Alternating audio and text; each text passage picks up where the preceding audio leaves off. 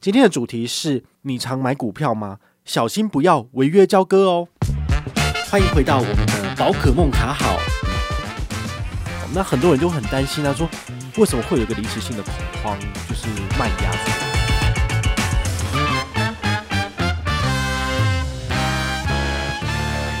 今天来跟大家聊一下什么是违约交割哈。呃，最近台股的市场其实上冲下洗非常的严重哦。如果你有注意到五月十二号的股市行情，它其实是忽然间跳水了一千多点，好，这个台指起的部分，好，那很多人就很担心啊，说为什么会有个临时性的恐慌，就是卖压出来？很明显的，其实就是跟我们国内的疫情有关。好，其实你也知道，前一阵子那个陈时中部长他讲说，这个我们可能要国内的防疫要升级到第三级。那升级到第三级的话，就会非常的严重，因为基本上可能我们一般上班族连上班都有问题了。然后侯友谊又讲了一句话震撼市场，他说：“我们新北要封城，我要靠北。”那个所有的新闻媒体就是断章取义，这样一下去，谁不害怕？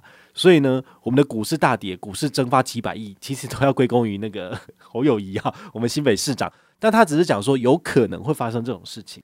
那发生这种事情之后呢，居民要。就是二十一天不能出门，每周有三次的时间可以出门去采买，那其实就会很大的去限制到我们的自由嘛。好，回到正题哦。那如果你因为恐慌性的卖压或买压，好，那你就买了，但是呢，你没有额外的钱，就是诶 T 价二日之后你要把钱放到户头里面，它才可以扣嘛。钱不够怎么办？那就会产生违约交割的情形。千万不要以为这种衰事不会发生在你身上，就真的会。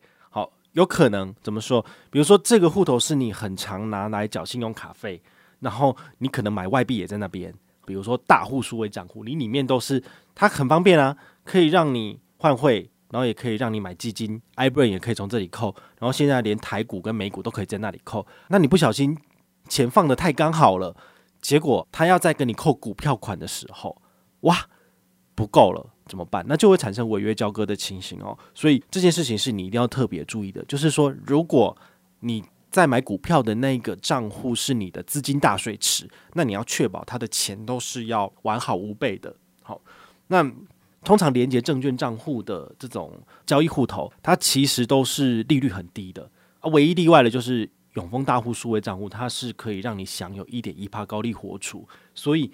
你的资金活水都还是可以享有五十万以内的高利活储，这是它还蛮不错的。那你去看一下其他的证券交割户的那些指定户头，其实它里面的利率都是零点零一哦，因为它就是你的一个资金停泊的地方。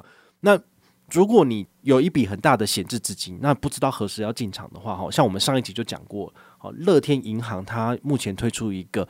一趴高利活储无上限的活动就很适合你来停泊资金，但是呢，这资金之间的金额转换，你可能还是要做约定账户才有可能，就是一次一百万、两百万汇来汇去。好，所以这部分你得自己设定好，才能够就是更方便去使用。好，那到底什么是股票交割啊？好，来聊一下哈。其实交割它是一个股票的术语啊，好，但不过它也不复杂哦。好，它是一手交钱，一手交股票的意思。现在基本上都很少去股票的柜台，比如说我钱给柜台，然后再拿到那个实际的股票，没有了。现在都是数位化，所以我们其实都可以直接在网络银行或者是在 APP 上面就完成这件任务了。好，所以交割其实是早期，就是你真的要到股票交易所里面，人家都说在号子里面，然后去看盘嘛。好，然后你在旁边跟人家聊天，好，或者是只是证券交易员来做交易的时候，那个是。比较早期的做法，但现在就已经不一样了。好，所以这个交割的部分呢，大家也就是学习一下这个知识。我们买股票的时候啊，它不会立刻扣款，它是会等到成交的两日后才扣款。比如说今天礼拜三，然后我下了一单，比如说买一张台积电五百一十八号，呃，很幸运的就是拿到了相对低价。那我在什么时候会被扣钱呢？就是 T 加二日，星期三加二就是星期五，所以星期五呢。早上，证券交割户呢就会被扣走五十一万四，好五一四嘛，好五十一万四，所以这个就是 T 加二日的由来。那如果你在卖股票的时候也是哦，好，他会等到你成交之后的两天才会拿到卖股票的钱。如果我是在礼拜三卖了五一四，那我就会在礼拜五的时候在我的账上收到五五十一万四。但这五十一万四中间还会再扣百分之零点三的证券交易税，然后还有就是零点一四二五的交易金额哈。那看依你的券商会被收六折到二八折不等的折扣数，好，所以基本上你买一张台积电五百多块来算的话呢，你买一次你会被收取的手续费大概是五百左右。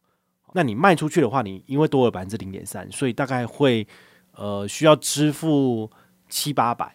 好，所以一买一卖之间，你可能就损失了一千多块钱哦。好，所以你要做当冲的话，你自己就是还是要再稍微确认一下那个金额的部分。好，通常人家的比例是说千分之六，就是你的涨幅要超过千分之六，你才有可能会赚头啊，不然的话，你手续费扣一扣，你根本就没赚了。好，所以你要做当冲，请你特别去注意。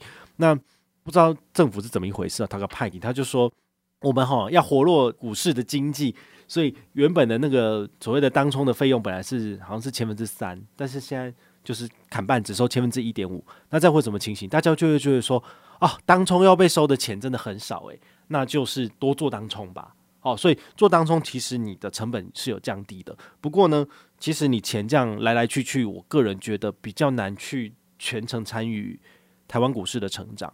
我们这种被动指数化投资的信奉者而言的话，我们是不做当冲的。我们只会看说，诶，现在是市场相对低点跟买点，我们就可以进场了。但是我们不会随随便便去卖股票，因为卖股票等于就是获利了结嘛。但是你想想看，你赚到的钱，你是不是还要再想办法去找到一个相对低点的物件来买？对，所以我们在市场上面如果持续的不断做判断这件事情，我们就会胜率就会越来越低。好，你因为你这一次你赚到钱了，你不保证你下一次你真的可以找到一个相对低点跟便宜的股票。好，那你如果真的是低价买了，它如果好几年都是亏损，而且没有往上涨的话，你会不会觉得受不了？你就决定把它出脱了？那行情总是在你出脱之后才上涨，那你是不是觉得就是很干？对啊，没办法啊，好，所以我们没有办法很直觉而确定的去判断这个趋势，或者是我们就不会，我们就没有内线，我们就不知道到底说它什么时候会涨嘛。好，所以在这种情况之下的话，我个人觉得我们就是被动化的投资，其实反而是一个比较安全跟保守的做法。那我们聊一下违约交割最后会有什么样子的后果？哦，其实违约交割不会像我们的新股抽签一样，就是你如果抽签有抽中的话呢，你可以认购你新股嘛。好，你只要有钱，他就把你扣走，就买给你了。好，那所以你把钱移走，那他扣不到，其实你就没有去认股嘛。好，但是违约交割的话呢，它会影响你的信用记录哦。如果你的信用记录不良的话呢，会跟你后续跟金融机构往来，你在买房贷跟车贷的时候都会有问题。好，所以绝对不是只仅止于信用卡，你的账单逾期未缴。这么简单哦，那其实是同样严重的事情，所以将来你在申请房贷可能申请不过去，你申请新贷的话，你的利率八趴十趴非常的贵，好，所以它都会有影响的。好，那违约交割的话呢，它的法律责任基本上会有两条，第一个是民事责任，就是券商它可以跟客户收取违约金，那个违约金呢，大概是最高可以到七趴左右，好，依据情节轻重不等，好，因为他先帮你带电了嘛。那这这时候他要跟你索赔，就是我帮你垫付的这个钱嘛，你要给他利息啊。那如果你都不给的话，你就必须呃会他会告你告上法院。好，那这样的话你的信用记录就不好了。好，所以大家一定要特别去注意啊。再来的话呢，就是刑事责任，违约交割的情节如果很严重的话呢，会影响市场秩序的，那你甚至会有三年以上到十年以下的刑责哦。哦，所以。这个的确也是蛮严重的，好，但是因为我们每次买股票可能买个零零五零，也不过才多少十三万多，好，那好像也没有很严重哦，所以我就觉得我们一般小资主好像比较不会遇到这种情形。但是如果你是盘中零股交易的部分，也是一样哦，就是呃一定要把钱放足，好，如果没有扣到，就算是三千块五千块，也会变成你是人生上的。一个缺点，一个污点，这样子，好，所以有钱再玩好吗？没有钱的话呢，请你跟我一样，就是先努力赚钱，好，等到确定有钱入袋了，再来前进股市，好，这的确是一个比较聪明的做法，好，那今天跟大家分享的就是违约交割的严重后果，然后呢，也跟你分享一下我的投资哲学，好，希望这一集对你有所帮助，我是宝可梦，我们下回再见，拜拜。